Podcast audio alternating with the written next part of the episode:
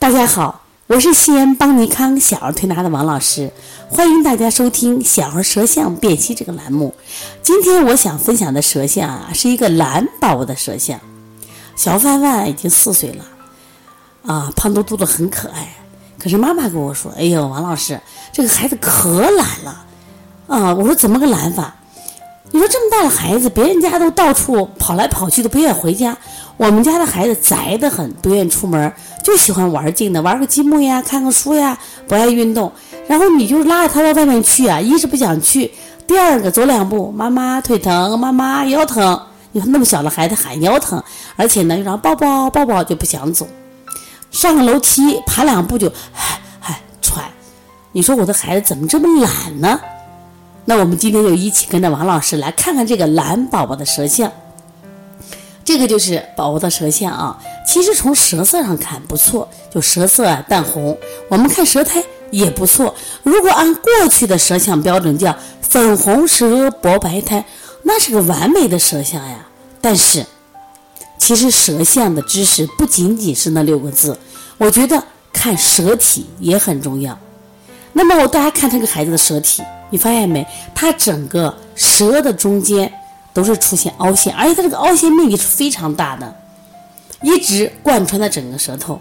那么这种在舌象理论里边，凡凹陷必什么呀？虚嘛，必气虚呀。所以这个孩子实际上整个就处于一种虚的状态，虚的状态人就懒。我们常说阴虚是火旺嘛，阳虚是不是手冷？那呃手脚冷怕冷，那么气虚就是懒。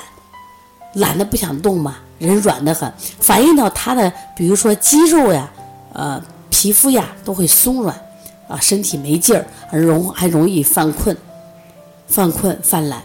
那么这个小孩呢，舌在两侧，它是翘的，中间是凹陷的，所以舌神还不错，因为它有翘啊，感觉这个孩子还有神气。关键是在什么呀？他的这个脾胃之气，当然包括他的肺气肾气，我觉得都处于这个。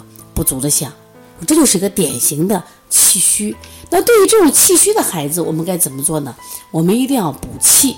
补气，像我们补气的手法，像推三关、补肾阳，它本身既可以温温中，同时可以补气。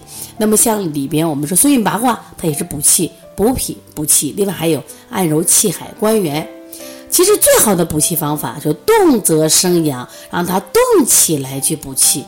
但是孩子不想动呀，那我们在家创造条件，比如说给他设计一些这个游戏呀、活动，或者家里有那跳绳呀、蹦蹦床，让他经常去动一动。刚开始五分钟，后来十分钟，一定要运动。另外一定要晒太阳，那晒太阳也是补气的一个好方法。另外就是给孩子吃一些补气的这种食材，补气的食材像我们的根茎类的红薯呀、山药呀、南瓜呀、豆类的，它就可以补气。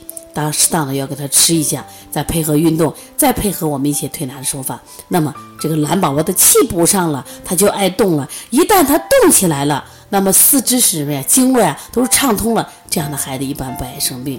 而这个孩子因为他气虚气懒，结果他身高也影响发育了，所以妈妈就还很发愁。我说，从这个春天起，首先让你的孩子动起来，把气补足，那我们这孩子就会越来越健康。那么你的孩子也会这样吗？如果有问题，可以直接拨打我的电话来咨询：幺三五七幺九幺六四八九。